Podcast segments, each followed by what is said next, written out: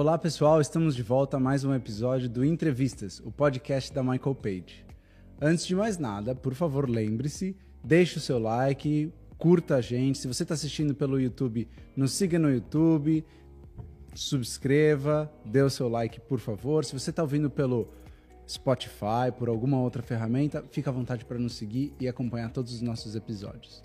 E agora, para a gente começar, vamos ao Quem é Você e Quem é Você além do seu CV. Eu sou Lucas Ogian, homem branco, cisgênero, heterossexual, tenho 35 anos, cabelos cada vez mais brancos a cada dia que passa. Tenho uma filha linda, de 4 anos, sou casado com a Juliana também.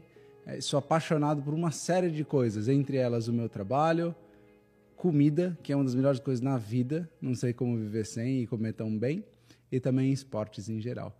Eu estou aqui com duas pessoas também especiais, é, que hoje vão falar sobre diversidade, equidade e inclusão para nós, o Leandro e a Isabel.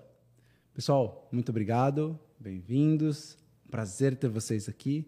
Le, por favor, quem é você e quem é você além do seu CV? Bom, é, eu me chamo Leandro Teixeira, sou um homem moreno, gay, é, cheio de tatuagem no braço direito.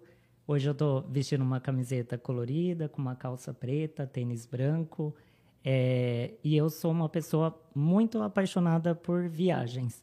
E acho que uma coisa que o Lucas comentou, também sou muito apaixonado pelo meu trabalho, que eu trabalho com acessibilidade digital dentro do Google.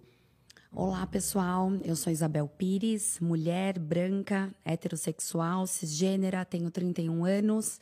Tenho cabelos castanhos, mais ou menos na altura do ombro. Tô com uma camisa colorida, um terno laranja, uma calça jeans e um sapato preto.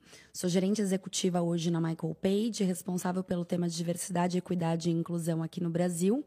Apaixonada pelo que faço e virginiana. Por isso que a gente está tão bem organizado hoje, graças a Deus. É, pessoal, eu serei o host de vocês para o programa de hoje. É um prazer estar aqui. É um tema que cada vez mais se fala sobre ele. Diversidade, equidade e inclusão está na pauta não só das empresas há muitos anos, mas das nossas vidas cada vez mais. E esse é o motivo pelo qual a gente está aqui para falar hoje, para instruir e debater um pouco sobre o tema que tem sido cada vez mais falado. Temos uma série de perguntas para fazer, então acho que a gente tem muito assunto para falar, na verdade, hoje. Eu queria começar por você, Lê porque você já vive no meio corporativo há algum tempo. É, e eu queria saber, o meio corporativo, como você tem visto nos últimos 10, 5, 2, 3 anos? Tem evoluído no tema? Não tem evoluído no tema? Qual a sua percepção sobre como lidar e como o pessoal está lidando com isso hoje?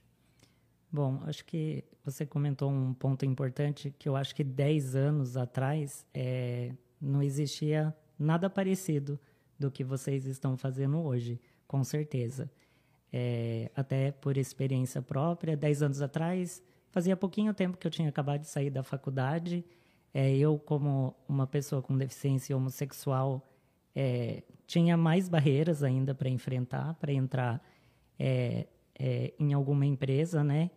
Aí, falando um pouquinho mais recente, cinco a dois anos, eu acho que cinco anos atrás que a gente começou a ver um movimento é, entre grandes empresas aqui no Brasil.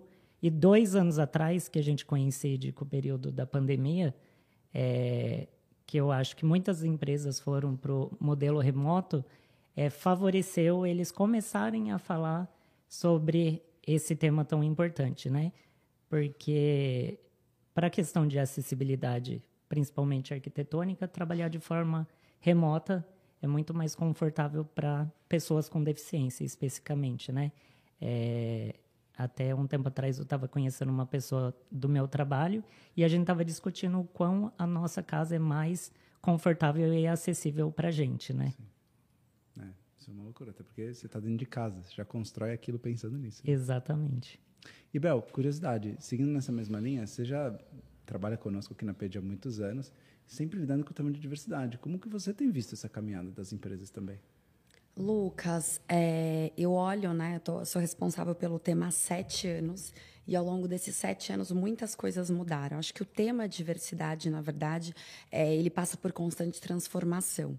Então, sim, hoje eu vejo que muitas empresas amadureceram, muitas empresas mais à frente, com um tema um pouco mais maduro, a liderança um pouco mais preparada, mais sensibilizada, mais pronta para receber as pessoas e outras empresas ainda caminhando com o tema como um projeto ainda mais embrionário. Percebo um pouco dessa diferença pela, eu acho que pelo tamanho das empresas, então normalmente empresas maiores, com mais de 500 pessoas, com uma governança mais estabelecida, políticas definidas, normalmente tem o tema, né, aí como uma pauta bastante importante dentro de reunião com os executivos ou board e afins. E quando a gente fala de empresas menores, ainda olhando para o tema muito mais ainda como diversidade do que de fato a inclusão. E que hoje a gente já sabe que não incluir não é uma ação aí duradoura, consistente, enfim, que é o objetivo, né, o grande objetivo das empresas. Você tocou num tema que é fundamental para a nossa discussão aqui, né? Que existe a diferença sobre a diversidade, né? E efetivamente a inclusão, né? Que é a pessoa estar apta e conseguir fazer tudo o que poderia fazer dentro do ambiente. Você já deve ter vivido algumas experiências, no mínimo, não felizes em ambientes de trabalho. Infelizmente. Como foram elas? É, até quando você me perguntou sobre o cenário há 10, 5 e 2 anos atrás, vem as experiências na cabeça, né? Sim. O, os quadros é, distintos, né? Eu tenho uma experiência muito específica que aconteceu alguns anos atrás.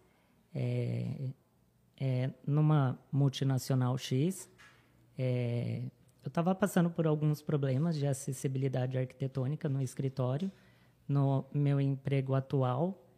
Não estavam levando para frente tudo, as questões que eu estava passando no dia a dia, e eu resolvi procurar é, outro trabalho, outra empresa e tudo mais.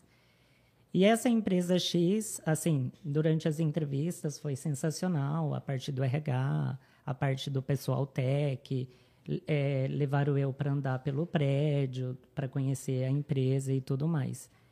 É, deu certo, aceitei, fui trabalhar nessa empresa. No primeiro dia, não foi nada daquilo que eles tinham passado para mim. Me deixaram num prédio separado do meu time. Na época eu tinha é, duas pessoas que reportavam diretamente para mim, é, eram perfis júnior, então precisavam do meu apoio todo dia ali perto deles. Eu ficava separado numa sala de reunião num prédio totalmente afastado de onde eles estavam. É, e essa experiência perdurou por uns seis meses. Quando eu fiz uma reunião com, com uma pessoa do RH, a gente conversou, eu pontuei o que estava me deixando descontente lá dentro e tudo mais. É, resumindo a história, uma semana depois eles me demitiram. Então, eles não quiseram solucionar para receber mais pessoas diversas e preferiram, preferiram remover, né? Em vez de resolver. Delicado. E Bastante. esse problema, você atrela algumas coisas distintas. Você tem um lado cultural, você tem um lado de uhum. infraestrutura, tem uma combinação de fatores, né? E existem alguns desafios nas né, empresas para conseguir suprir isso. Como que vocês têm visto esses desafios, seja ele o infraestrutura e seja ele o cultural? O que, que costuma vir antes nas empresas, o que, que costuma vir depois? Lucas, o que, que eu percebo, né? Então, acho que, aproveitando aqui a fala do, do Lê, primeiro, para a gente entender diversidade e inclusão, a diferença disso, diversidade é quando eu tenho um ambiente diverso, com pessoas, perfis distintos, enfim. Mas a gente já sabe que isso não é mais o suficiente. A ideia aqui, a, a, prática, o que é importante é de fato a gente incluir essas pessoas. É as pessoas sentirem que elas fazem parte, que elas têm lugar de fala, que elas podem ser quem elas são, que a opinião delas fazem diferença. E aí, eu acho que respondendo tua pergunta, quando a gente olha hoje para o momento de atração desses perfis, de retenção, acho que a gente entra em relação aí o tema da equidade que é o quanto as empresas estão preparadas não só para atrair esses perfis, mas como que eu retenho, como que eu desenvolvo, né? Quando a gente fala de diversidade no Brasil, existe uma questão cultural. Muitas pessoas normalmente passam aí por certas dificuldades ao longo da vida para frequentar uma escola de primeira linha, uma universidade ou grandes empresas. Infelizmente, a gente ainda tem uma questão no Brasil que não é um país totalmente acessível. Então, eu acho que até trazendo um pouco para a realidade da pessoa com deficiência, ela passa sim por alguns desafios.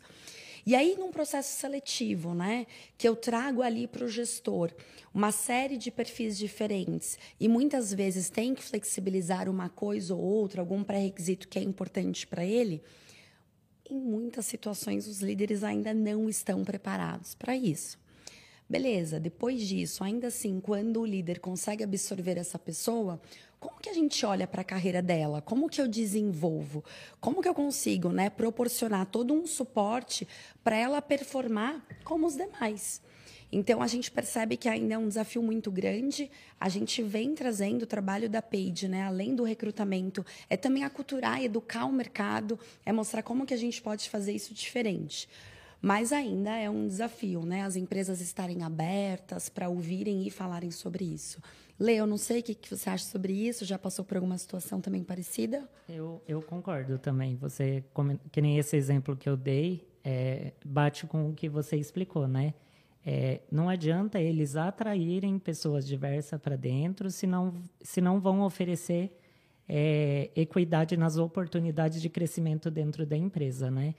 É, infelizmente, muitas empresas ainda é fachada, né? Da porta para fora. Da né? porta para fora, exatamente. É, faz parte do marketing da empresa, né? E lá dentro não, não é a realidade, né? A inclusão e a equidade. Ou então também, acho que muitas empresas ainda pensam em contratar diversidade só ali num nível mais operacional, cargos de entrada, enfim. E certamente, quando o profissional ele né, entra dentro da companhia e ele olha para cima e vê que não tem um líder, não tem um executivo, não tem um coordenador, enfim, que representa aí algum grupo minorizado, certamente isso vai acabar provocando um turnover. Essa pessoa ela vai para o mercado e vai buscar uma oportunidade que de fato ela tem aí chances de crescer. Sabe que a primeira vez que isso caiu a ficha para mim, sobre ter gestores com essa representatividade, há muitos anos atrás, acho que foi antes de você entrar na Page, inclusive, a gente estava conduzindo um processo seletivo e o gestor não queria, porque não queria, porque não queria fechar com a vaga e o candidato era ótimo. Uhum. E aí a gente virou e falou, meu, por que, que você não está fechando a vaga? Né? A gente apresentou bastante gente e tal. É, e ele falou, olha, eu vou ser sincero com você, Lucas. Ele não tem uma perna. A gente joga bola toda quinta-feira aqui na nossa área. Eu não sei se eu convido ele ou não. Não sei como agir com isso. E aí foi, sabe quando você tem essa hora que, que cai a ficha, eu falei, meu, ele está com medo de lidar com, com aquilo que ele não, não conhece ainda. E essa falta de representatividade de outros gestores, se ele tivesse um par, um outro gerente que, enfim, tivesse uma situação parecida, ele já ia ter perguntado para a pessoa, ah, e aí tal, mas ele não tinha. Então ele não tinha onde se espelhar, ele não tinha para quem perguntar, em qual ele pudesse sentir essa confiança. Como que vocês acham que as empresas podem suprir esse gap? Porque, por um lado, legal as empresas quererem abraçar diversidade, mas às vezes elas não têm essa representatividade, seja um gestor que está qualificado para estar nessa área, etc. E eles têm que construir isso lá dentro, certo? Como que as empresas conseguem qualificar melhor os gestores dela para lidar com diversidade, para lidar com o diferente? Lucas, é, eu acho que fazendo um link com o que você trouxe agora, eu percebo que de forma genuína as pessoas gostam de falar sobre diversidade e eles estão abertos a isso. O ponto, muitas vezes, é a carência em relação à informação, às vezes ignorância mesmo, a falta de contato, de acesso ao tema. Então, aquilo que eu não. O, desconhecido, aquilo que eu não conheço, normalmente eu tenho medo, eu me sinto insegura, porque eu não sei como lidar, eu não sei como tratar aquilo no dia a dia. E eu acho que algumas práticas e técnicas, enfim, que a gente vem conversando bastante com os RHs, Primeiro, né? Então, acho que a gente é, fazer um mapeamento, entender hoje o que, que a gente tem dentro da empresa, quais são as oportunidades. A ideia não é a gente começar pelo mais difícil, não é a gente começar com os líderes que às vezes têm aí um pouco mais de resistência, e sim a gente buscar hoje, dentro da companhia, né? Então, quem são os aliados? Quem levantou essa bandeira junto comigo? Por onde que eu posso começar? Quais são as oportunidades que a gente consegue trazer essas pessoas? É, é muito importante também é, essa prática começar pelo RH, né? Então, eu sempre converso né, com, com, com o pessoal de RH o quanto é importante a gente ter também representatividade, a gente ter perfis diversos dentro do RH, porque eu acho que isso fortalece, isso toma força, elegibilidade, e aí eles ganham mais credibilidade com os líderes também. Além disso, além de sensibilização, treinamento em relação à liderança, o tema diversidade é algo que a gente vai disseminando dentro da companhia. Então, hoje eu tenho uma pessoa, amanhã eu tenho duas, e aos poucos isso vai começando, né? Tanto aumentar, melhorar e a gente começa a disseminar. Mas é importante alguém começar, tem que partir de algum lugar.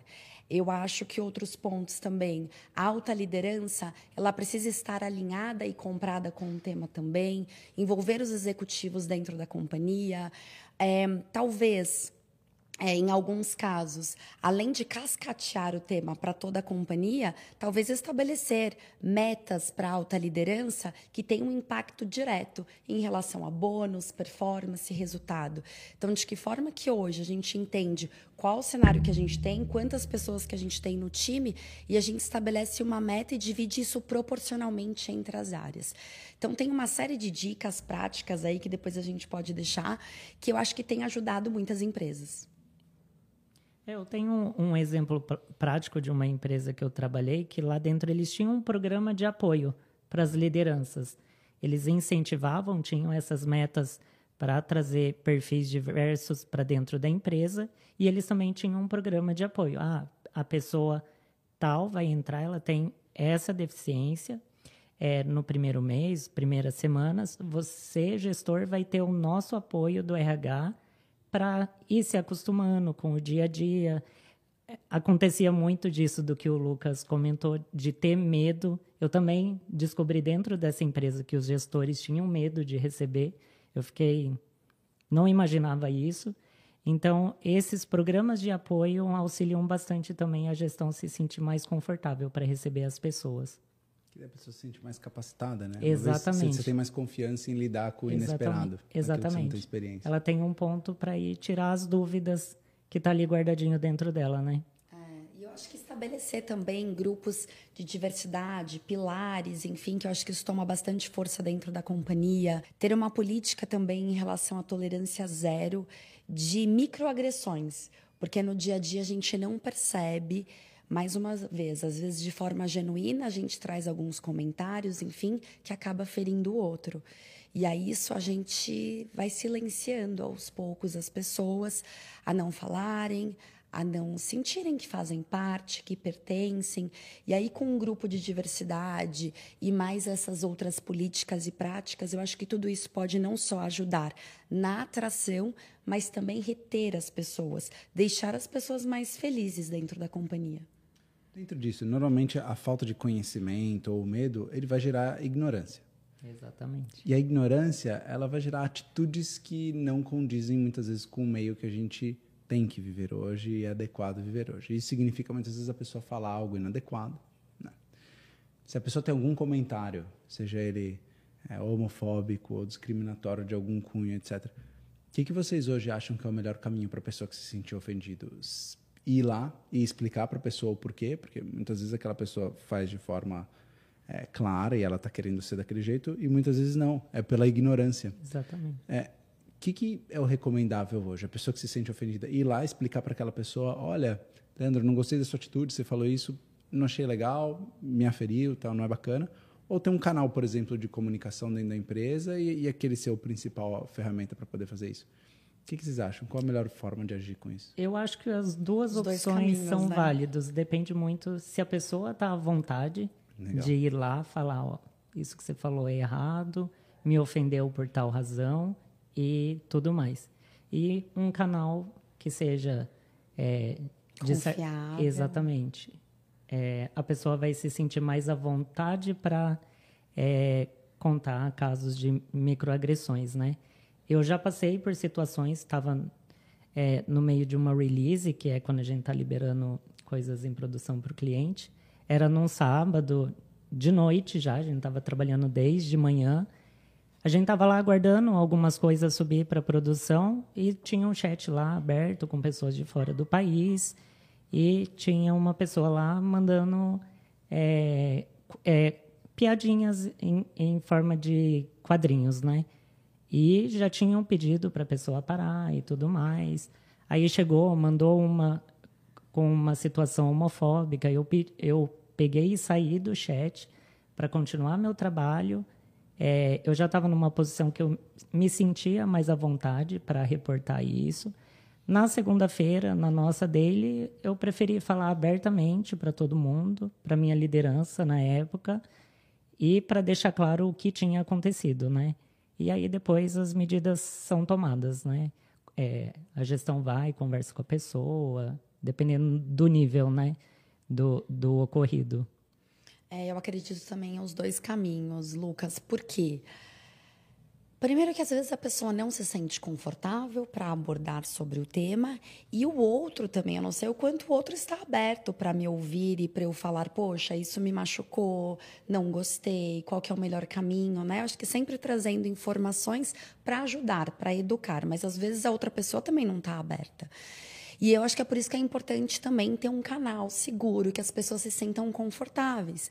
Porque muitas vezes a, essa microagressão, ela vem da alta liderança, ela vem de um grande executivo dentro da companhia, né? E como que a gente aborda, como que a gente trata isso?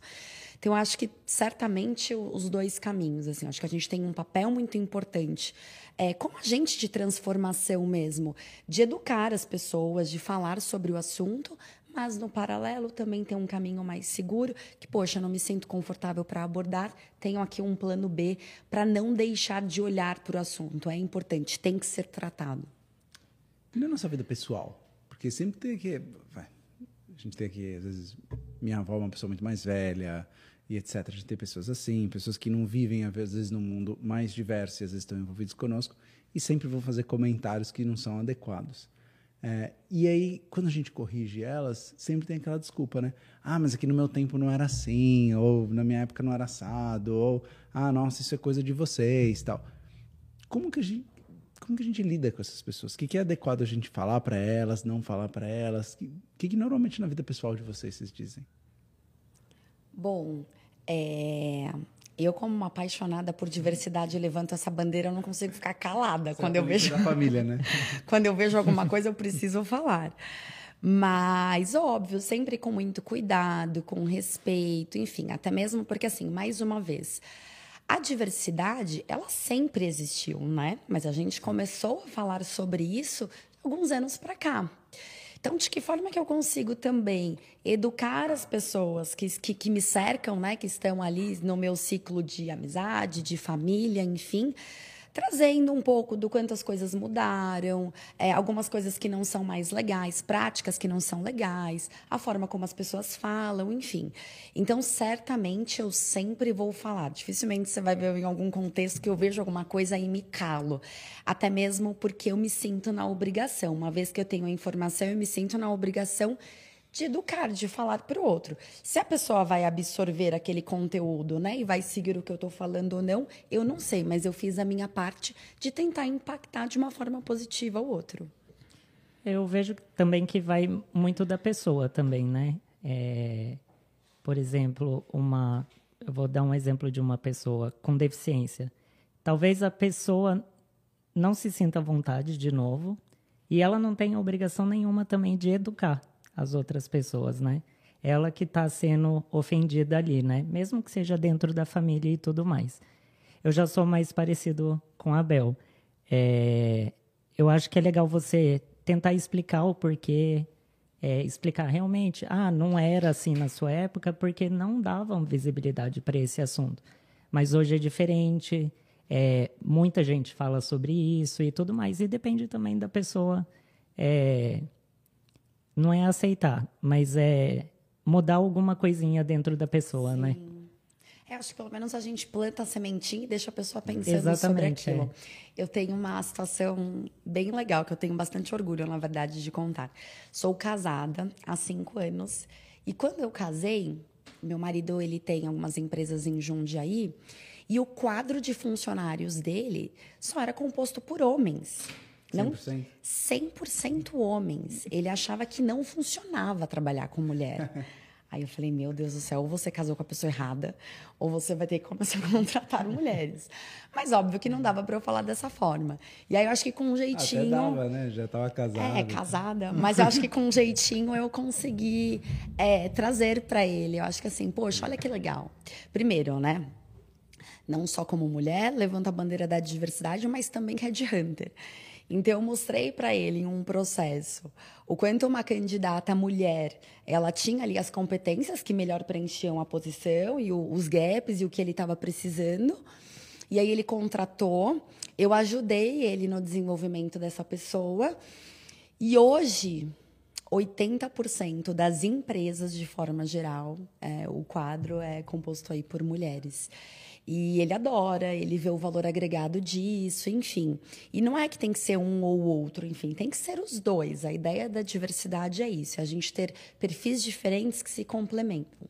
E hoje ele vê o quanto é bacana também ter uma liderança feminina, pessoas que pensam diferente, têm mais sensibilidade para algumas coisas, para alguns temas. E aí venci essa batalha e continuei casada. Mas esse é, é legal, porque é o papel do aliado apesar de você, na grande maioria dos pilares de diversidade, não ter lugar de fala, com exceção de um deles que é inclusive o que você defendeu, Exato. É, você opera como aliado dentro da sua família. Hum. O Lé tem lugar de fala em muitos dos pilares, certo? E as pessoas tendenciosamente vão às vezes respeitar até mais quando você fala do que não. Mas a pessoa que é o aliado, até por exemplo, como é o meu caso, muitas vezes quando eu defendo, muitas vezes na minha família ou nos meus amigos que eles acham estranho. Eles falam, poxa, mas você não é ofendido por isso, isso, isso, isso, isso. Você fala, não, eu não sou ofendido por não parecer representativo, mas faz parte da minha vida seguir algo que eu acredito. Entendeu? Então é, é importante para esse papel, né? E, e, as diferenças que o papel tem que representar dentro da sociedade. Com certeza. E dentro disso também saiu um estudo, na verdade, em 2020, uma pesquisa muito legal da McKinsey que fala, né, traz uma série de dados e um deles diz que é, empresas com equipe de executivos no termo de gênero é, tem a probabilidade de performar 14%, 14 a mais do que outras empresas ali no mesmo segmento, do mesmo tipo de indústria. E que dos funcionários que enxergam que as empresas valorizam o tema diversidade, 93% tem, tem probabilidade também de performar acima das empresas aí concorrentes, enfim, do mesmo segmento. Então já está muito claro que é um tema extremamente importante para as empresas, para a sociedade como um todo, enfim, e para o nosso dia a dia, para a nossa vida. É, e esse é um dos motivos. Existem vários pilares de diversidade, né, distintos que as empresas tratam. Esse é um dos motivos pelo qual nós aqui na Page vamos passar por um rebranding, inclusive, uma palavra bonita, né? Uhum. Mas vamos passar por uma mudança, uma transformação da nossa marca que atende os pilares de diversidade para recrutar e atender nossos parceiros nos próximos meses, inclusive para que demonstre maior abrangência, maior inclusão dentro de todos esses pontos que a gente atende, que vai ser muito gostoso para nós e obviamente para todos os nossos parceiros também. Ansiosa por isso. É. E curiosidades, agora a gente vai para algumas tivemos algumas perguntas antecipadas no Instagram, tá? Então, o pessoal já coletou algumas informações e etc. Eu acho que tem algumas informações que são interessantes. Uma das perguntas que a gente fez no, no Instagram para o pessoal é: você considera o seu local de trabalho um ambiente inclusivo? 64% disseram que sim e somente 36% que não. Ao mesmo tempo, você já reavaliou seus comportamentos a fim de ser uma pessoa mais inclusiva? 94% sim e só 6% não. Ou seja, no final do dia, as pessoas estão pensando a respeito disso, estão refletindo a respeito do tema e estão cada vez mais visualizando isso. Eu sei que vocês já falaram que o lugar de vocês, que vocês trabalham hoje, é inclusiva, mas curiosidade, faz muito tempo que vocês trabalham num ambiente que vocês consideram efetivamente inclusivo? Faz um mês, faz cinco anos, faz dez anos? Faz quanto tempo que vocês acham que vocês trabalham num lugar inclusivo? Para mim faz exatamente dois anos e um mês. Legal. É muito recente ainda. Hoje, é, mas hoje a gente já tem grupos né, de diversidade que olham para isso, a gente vem trabalhando em relação ao tema, mas de forma geral, é, acho que pensando não só em Page, mas em outras empresas também, eu acho que é um tema muito novo. Né? Normalmente as empresas têm essas políticas definidas, enfim, nos últimos aí cinco anos, enfim, acho que não mais do que isso. Para fazer várias perguntas no Instagram, não só para esse podcast, mas para os outros, por favor, nos siga, pagegroupbr. Nos siga no Instagram, nos siga nas outras mídias para vocês fazerem perguntas e a gente participar aqui. Algumas das perguntas que, que foram feitas são engraçadas, eu queria trazer algumas delas aqui, outras são profundas. Hum. É, primeira coisa, para uma pessoa qualquer que está ouvindo a gente, quais ações internas posso levar para dentro da minha empresa implementar? Então, quais são as primeiras ações que vocês sugeririam para as pessoas para falar, olha, vou levar isso para o meu RH, vou levar isso para o meu líder para eles implementarem e tornarem o meu ambiente mais inclusivo?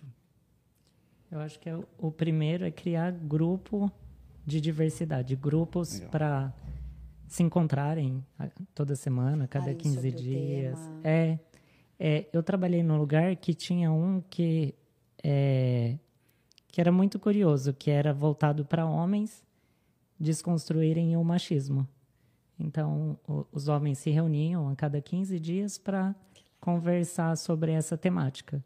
Eu acho que a primeira coisa é criar esses grupos dentro das empresas. E podem ser duas pessoas dentro desse grupo, que já vai gerar conversas.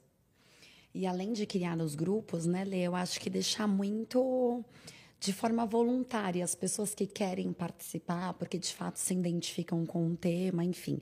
Também concordo, eu acho que tem que começar pelos grupos, porque acho que é a partir daí que as discussões vão começar, e aí cada grupo acaba definindo uma agenda, um cronograma de ações, enfim, que eles querem seguir aí ao longo do ano. Depois disso, eu acho que a parte de treinamento, de sensibilização, sempre envolver RH, alta liderança, os executivos, cascatear o tema para toda a companhia. Diversidade não é um tema só da alta liderança ou do RH, é um tema que todos têm que participar, né? todos têm que vivenciar. Eu queria seguir no tema que a Bel está falando, né?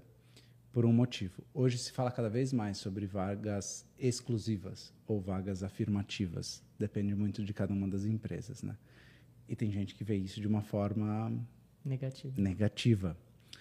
Qual a sua opinião sobre ter vagas exclusivas para determinados pilares de diversidade? Eu acho que é importante, em primeiro lugar, é, falando pelo grupo de pessoas com deficiência, as pessoas se sentem mais à vontade, à vontade para se candidatar para as vagas. É, dois anos atrás, no trabalho que eu estava, a gente estava discutindo sobre isso, como é, anunciar as vagas para as pessoas se sentirem mais confortável.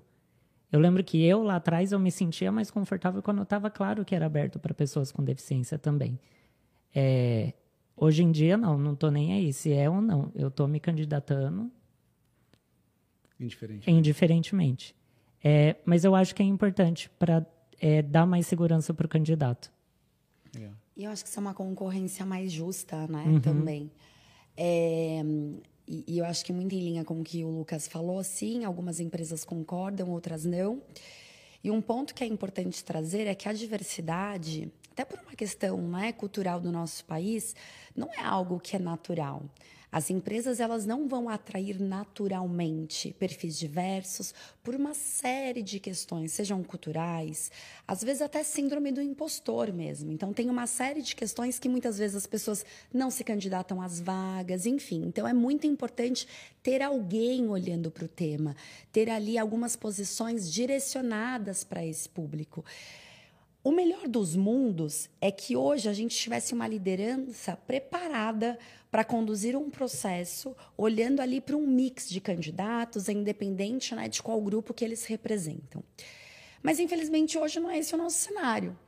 Então, se a gente não consegue é, trabalhar com vagas afirmativas ou vagas exclusivas, o que a gente percebe é que aumenta a representatividade nos processos seletivos.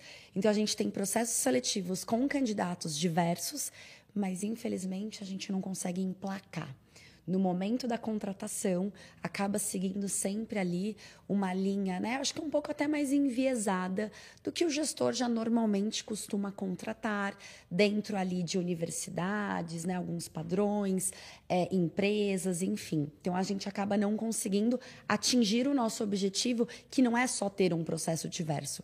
A gente quer de fato contratar e ter mais diversidade dentro da companhia. E aí o melhor dos mundos é, os gestores, os líderes estão preparados, por que não no futuro não ter mais vagas afirmativas?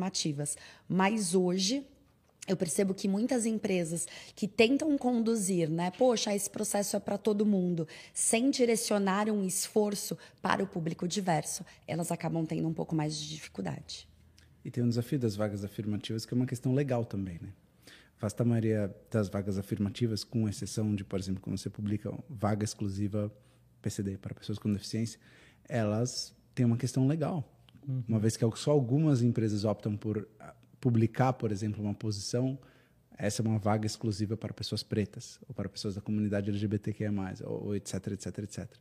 É, poucas empresas hoje fazem isso. Deu um baita rebuliço um ano, um ano e meio atrás, né, quando a pessoa da Magalu fez, daí uma ou outra empresa vem fazendo. Se mais empresas fizerem, vocês acham que simplesmente o governo vai falar, putz, tem que fazer, como sempre foi a maioria das vezes, né? Ou não? Vocês acham que é um caminho duro de voltar? Eu acho que tem que, sim, é um tema que precisa ganhar força e não necessariamente o profissional que se candidatou a uma vaga afirmativa, ele não serve. Sim, ele serve, eu também quero ele, mas eu quero ele para outras posições que eu tenha hoje dentro da empresa. Então, isso não quer dizer que assim, poxa, né, eu estou abrindo um projeto, um programa e eu vou aceitar só um público. Sim, talvez para aquele pool de vagas, sim. Mas eu tenho várias outras oportunidades que qualquer outra pessoa tem espaço e serão muito bem-vindos. Então, acho que é muito nessa linha que a gente tem que seguir. Eu acho que se mais empresas, né? É, eu acho que trazerem essa questão de trabalhar em vagas mais afirmativas, muita gente, inclusive, é contra a cota, enfim. Mas talvez se não for por esse caminho, essas pessoas elas ficam invisíveis no mercado. Então, se a gente né, não, não, não tem um olhar diferente para esse tema, e aí de forma geral, diversidade, equidade e inclusão. Se eu não tenho um olhar para isso, dificilmente essas pessoas conseguirão ser absorvidas no mercado de trabalho e chegarão um dia em posições de liderança. E curiosidade, é, hoje, quando a gente olha para o mercado de trabalho e para a nossa sociedade, tem alguns desafios, entre eles a tolerância. Né? Se tolerar o que é diferente, o que é fora daquilo do jeito que você cresceu, viveu e etc. Então, tanto na nossa vida pessoal quanto na nossa vida profissional.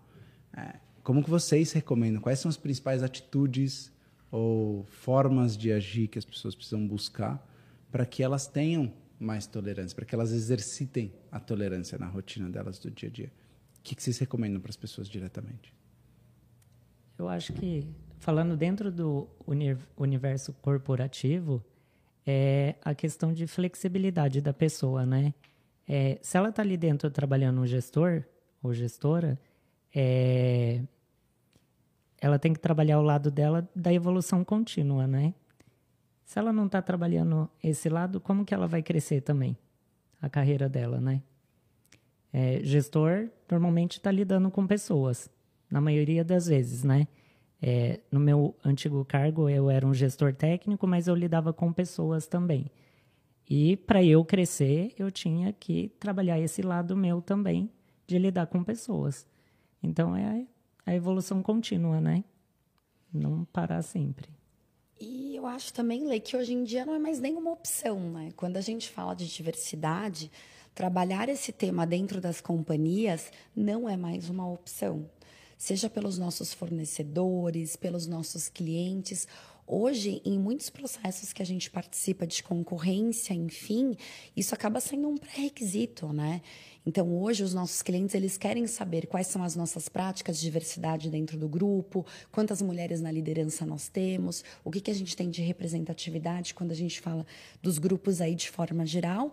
Então, tanto uma exigência do lado do consumidor, e certamente eu também, como consumidora, se eu vou comprar um produto tem duas lojas com o mesmo produto, com o mesmo valor, e uma tem um, um time né, que representam aí os pilares de diversidade e a outra não, certamente eu vou comprar aí na primeira opção, que tem uma, representativa, uma representatividade maior de diversidade. Outro ponto também é em relação à globalização. Hoje as informações, todo mundo tem acesso, as informações ela correm muito, é, muito rápido. Então, mais uma vez, não é mais uma opção tudo aquilo que a empresa faz, seja afirmando uma prática de diversidade ou não, daqui a um pouco o mercado inteiro já tem conhecimento, enfim.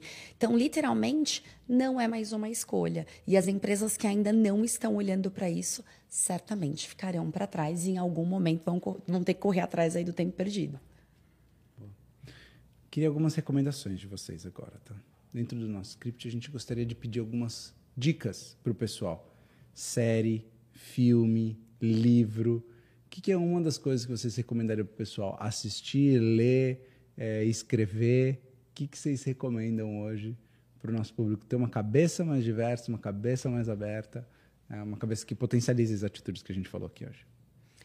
Ah, eu acho que hoje tem muito acesso à informação, né? Tem muita coisa, seja na internet, podcast, livros, séries, tem muita coisa falando sobre o tema. Esse ano eu li dois livros que eu gostei muito. Um se chama Inclusifique, da Stephanie Johnson, que inclusive nós ganhamos aqui da Page, no grupo de diversidade. Eu faço parte aí do pilar da pessoa com deficiência. E é muito legal, porque ela fala sobre práticas, técnicas em relação à inclusão e não só à diversidade. E o outro livro é o Capacitismo, do Victor de Marco. Muito legal também, porque ele fala algumas coisas sobre o capacitismo, que são coisas que estão inseridas no nosso dia a dia, que a gente não percebe, e a cada dia a gente vem magoando, machucando mais pessoas. Então, coisas que a gente tem que parar já, que a gente já não pode mais falar, que a gente já não pode mais fazer. Eu já vou seguir por uma linha de, de uma recomendação de série que não é nem tanto explicar sobre esse universo, mas é você assistir um pouco sobre essa realidade. É uma série chamada The Society, ela está disponível no Netflix, se chama A Sociedade, é, e tem dois personagens dentro da série que um ele é deficiente auditivo. E foi muito legal que todo mundo do elenco aprendeu Libras para se comunicar com ele durante as gravações também. E o enredo vai contando um pouquinho da história dele e do rapaz que eles acabam se apaixonando depois durante o seriado. Então é legal para você ver a realidade mesmo, como é. Legal. Obrigado pelas recomendações. Eu, assim, até para eu poder fazer alguma recomendação, tenho, eu sou apaixonado pelo De Niro. Acho que se eu encontrasse um dia ele na rua, eu ajoelhava. Então, aquele livro, o Senhor, o livro não, o filme, O Senhor Estagiário, eu acho brilhante porque ele fala muito sobre tolerância. Tipo, você está num ambiente tecnológico, cool, super aberto, startup, né? aquela coisa que todo mundo acha que é uma maravilha, e você tinha uma pessoa lá que tinha um preconceito por uma pessoa mais velha, etc. Eu acho que é, esse ensinamento sobre tolerância é muito importante para isso. Então, eu recomendaria fazer eu isso. Gosto também né? E, e, acima de tudo, fazer coisas diferentes. Normalmente, fazer coisas diferentes daquilo que a gente está habituado nos abre mais a cabeça. É, então, por exemplo, no começo do ano, minha, gente, minha filha ia ter férias da, da escolinha dela, é, minha esposa não podia tirar férias, aí eu tirei 15 dias de férias aqui para poder ficar com ela. E aí, meu, criança de férias, energia rolando e voando, né? Parece a energia do universo inteiro num, num corpinho pequeno. Aí você precisa encontrar o que fazer com aquela pessoa, né? É, e aí a gente começou a comprar um monte de coisa diferente. Quebra-cabeça, que eu não fazia há anos. Comprei um livro de colorir. Eu acho que eu não coloria nada desde a, desde a escola, sabe? E aí você fazer coisas diferentes é muito gostoso, porque te dá aquela capacidade de pensar que diferente é só diferente. E segue o jogo, e é gostoso às vezes, entendeu? Então, eu recomendaria não só assistir, ler tal que eu acho legal, mas principalmente fazer, porque o exercício de fazer coisas diferentes nos faz ver o mundo de uma forma diferente, que é a parte que eu acho gostosa, né? Com certeza. E mais do que isso também, eu acho que para a gente fortalecer, né? Então, poxa, se né, a galera que está aí nos assistindo, se vocês percebem lojas, bares, restaurantes, enfim, que tem né, um time aí mais diverso, poxa, vamos fortalecer esses locais de tudo. Hoje, tudo que eu vou consumir, enfim, eu penso quanto eu estou fortalecendo algo que é importante para mim, é importante para a empresa que eu trabalho. Então, enquanto eu estou fortalecendo aquilo que eu falo e o, o Brasil que eu quero, né? Então, eu acho que é um pouco disso, assim, a gente conseguir fortalecer essas práticas e esse dia a dia. E aí, aos poucos, a gente vai ganhando força para fazer a mudança que precisa. Boa. Lê, Bel, muito obrigado. Foi show hoje. A gente falou sobre um monte de coisa, tanto sobre as atitudes que a gente deve ter dentro do meio de trabalho, coisas que as nossas empresas podem fazer, as atitudes que a gente pode ter na nossa vida real, leitura, ver, assistir, fazer um mix para que a gente possa cada vez mais sair bem capacitado sobre diversidade, equidade e inclusão. Nos siga, subscreva para os nossos meios digitais, ativa o sininho, faz o que você puder para ver cada vez mais os conteúdos que nós temos passado, que são vários, são muito bons. Muito obrigado, até a próxima.